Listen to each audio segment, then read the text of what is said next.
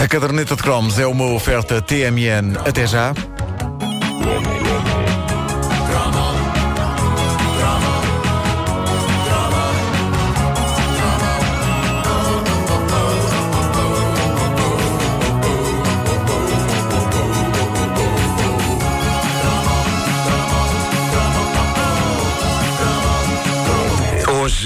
Vivemos na era da rede social.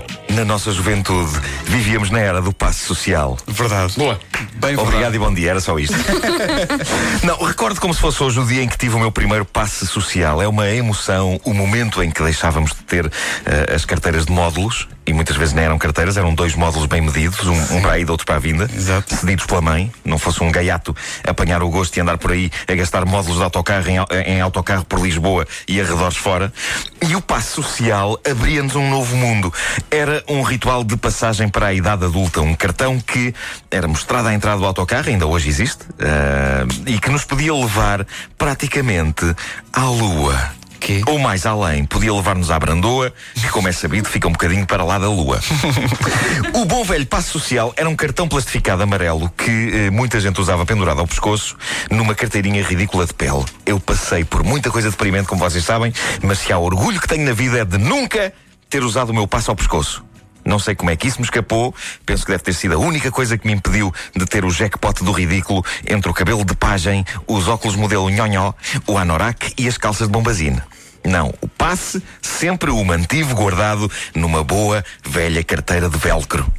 Grande invenção, o É, velcro. pá, o- a carteira de O- velcro me- merece um cromo. Merece, sim, senhor. É maravilhoso. É, é pena que na idade adulta este maravilhoso sistema de fecho se torne demasiado infantil para ser usado por adultos. Porque Pois eu, por é. mim, usava velcro em tudo até ao fim dos meus dias. Em toda a minha roupa de cima a baixo. Pronto, era péssima à noite, quando tinha de me despir. A criança acordava. Deixa-me só tirar as calças.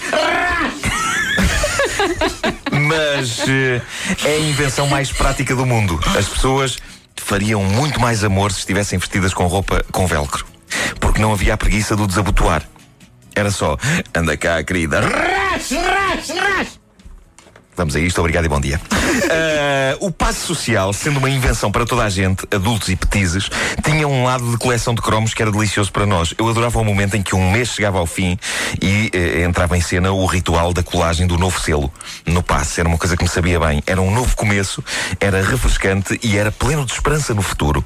Colar um novo selo no passe era uma coisa mágica. E havia dois tipos de pessoa naquela altura. O Picuinhas, que arrancava o selo do mês anterior com extremo cuidado e depois punha-se a esfregar e a limpar o espaço do selo com álcool e um algodãozinho É. antes de colar o novo. Isso era muito cocó. Menino. E o rebelde sem causa.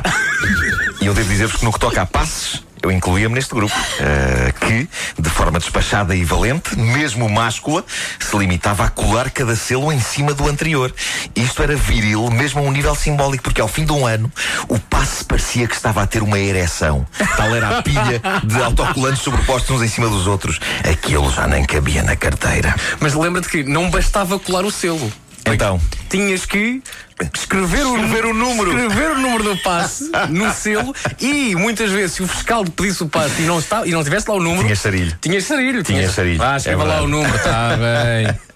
Havia, e e lembras-te, eh, havia sempre aquela altura em que havia um mês em que tu te esquecias na véspera de colar o selo novo. É porque hoje em Ah. dia podes fazer uma coisa que é os 30 dias. Compras um passe de 30 dias e podes fazer as contas. Compra ao 15 e depois compra o próximo no, no mês, no mês seguinte, no dia 15. Ah, é assim agora? Não fazia pode ser, pode ser. Sim, Portanto, tu sim. fazes as contas. Na altura não, o passe era mensal. Era Claro. mensal, mas é mais Sim. fácil No, assim. no último dia do mês, ou no primeiro do mês seguinte, lá estavam as filas todas à frente do quiosque. Uma Verdade. fila, As fila, filas fila, gigantescas. fila. Pois é, ah, e havia vários tipos de selo para o passe, pelo, pelo menos em Lisboa era assim. Ah, aquilo era mágico e também muitas vezes passível de provocar inveja. Ah, eu estive a informar como é que era nos, noutras zonas do país, já lá vamos, mas eu. Ah, morando desde sempre em Lisboa, sempre fui o modesto possuidor do passe L, que me permitia andar de autocarro dentro de Lisboa. Que menino. Ah, na altura, Menino, eu, nunca disse isto a eu ninguém. tinha o L123. Eu também. eu- eu- Precisavam do L123. Não, Vocês repara. moravam mais longe. Eu, eu tinha. Para que é que eu ia gastar dinheiro se não tinha que ir lá? Eu antes de tudo tinha que apanhar o barco Montijo de Lisboa. Só, só isso Só era para o claro, L12. Claro, sim, sim. O, o Elsa, eu tinha inveja, está na altura agora de dizer isto. Eu tinha inveja dos meus colegas que tinham o L123. Eu olhava, eu, eu, se nos conhecêssemos, Wanda, eu olharia para ti com um misto de inveja e respeito. L123. L123. Eram pessoas viajadas, Não é? eram cidadãos do mundo. Claro. Era gente sofisticada, era gente cosmopolita. Quando na verdade, coitados, terem o L123 só queria dizer que moravam longíssimo. E tinham de atravessar todos os dias de manhã e à tarde uma série de zonas da Grande Lisboa até chegarem ao seu destino. O rio, Comboio. inclusive, é o rio. Mas Apanhava o 7, que era o comboio 7 verde, Caramba. até ao Cais de Soré. Sim, porque os comboios na linha de Cascais tinham uma, tinham- eram distinguidos por, por cores. Sim, exatamente. Apanhava o 7, é, que parava em todas até ao Cais de Soré, e depois apanhava o 15 para as Amoreiras, para ir trabalhar para a rádio, onde nós eh, onde nós começámos. começámos. Ora bem, ah, alguns dos meus colegas sabiam fazer desta questão do L123 uma força. Ah, eu, comecei, eu comecei a invejar o L123 quando um colega meu de escola que vivia ah, na, no- na periferia se pôs a comparar o meu passo com o dele e me disse palavras dilacerantes como o óleo a ferver na minha lamentável autoestima de adolescente totó. Ele disse: Tens o L? Olha para isto. L123, ganhei. Fiquei arrasado. L123, o passo social dos vencedores. E agora, uh, passados todos estes anos, fiquei a saber por ouvintes nossos da caderneta que ainda havia um L123 SX. O quê? Epá, não sabia! Turbo diesel. Isto é brutal. Esse X vem do Seixal. Vai do Seixal! Eu já- Isto parecia a designação um, de um supercomputador. L123 SX. Muito bom. Seixal. Incrível. Houve também ouvintes nossos a informaram da existência de um 012 e de um 0 eh, o 123. Os que tinham zero antes dos números eram para andar fora do centro de Lisboa. Que passe mais deprimente. As pessoas estavam vedadas de sair da periferia e entrar por Lisboa adentro. Diz o nosso ouvinte Fausto Azevedo no Facebook da caderneta, em Braga, era Croa 1, Croa 2 e Croa 3. Epá, que Isto soa maravilha. mais imperial do que em Lisboa. A pessoa tinha croas para andar de autocarro. Majestoso. No Porto, diz o Bruno Assunção, havia o passe A, o passe B, o passe AC e o passe ABC. O possuidor de um, de um ABC ia a todo lado. Impressão minha, os passos sociais no Porto pareciam feitos na Rua Sésamo. Uma das memórias tristes eh, associadas aos passos era a facilidade com que nos eram roubados. Jovens marginais com sede de deslocação gratuita assaltavam a petizada e os passos sociais eram um dos bens mais apetecidos. Eu recordo o espetacular assalto de que fui vítima em plena segunda circular por um tipo de péssimo aspecto que chegou ao pé de mim com a mais fenomenal abordagem que um assaltante pode ter. Ele disse-me, ele disse-me tal e qual isto, nunca mais esqueci destas palavras. Ele disse-me: Deixa-me ver o teu passe. Só o quero ver. É só para ver. Maravilhoso, um tipo que gosta de ver passos. Até hoje tenho pena de não lhe ter dito: "Epá, se quer ver passos, vá ao Museu da Carris. Mas na altura isso podia. Pronto, podia ter-me valido um espancamento. Ah, Mais bom, um. ele, veio, ele veio metros e metros atrás de mim a dizer: Vá lá, quero só dar uma olhadela no teu passo. Só ver, prometo que é só ver, é só ver, é só ver. Eu, eu- já estava farto, tirei o passo e mostrei-lhe. Ele estava a dizer é só ver o SLB. Não, não, era mesmo é só ver. Apesar de estarmos na segunda circular. É só ver, é só ver. Ah, mas eu, eu a segurar no passe, com firmeza, não é? Disse-lhe: Cá está, posso guardá-lo. Ao que ele diz: Não, deixa-me segurar no teu passe. Opa. Eu devolvo-te logo a seguir. Eu só quero segurar no passe. Deixa-me segurar no passe. O que é que faz uma pessoa nesta situação? Qualquer outro desatava para ir a correr, mas eu não.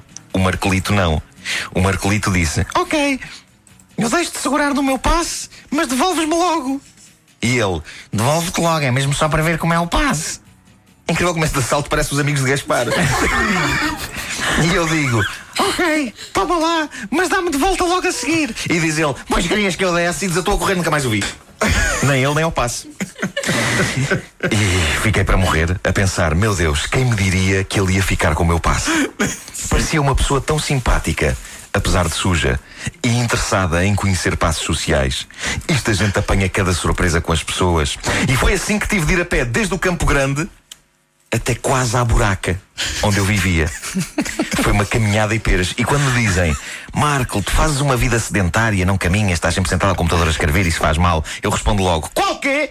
Em 1983 fui do Campo Grande à buraca a pé. Há certas caminhadas que deveriam dar-nos saúde para o resto da vida. Eu não tinha que andar mais. Não tinha que andar mais. A caderneta de cromos, cromos doirados ao longo da última semana do ano, os melhores do ano, escolhidos pelo Nuno Marco. Este é o do Passo Social e, como todos os outros, é oferecido pela TMN. Até já.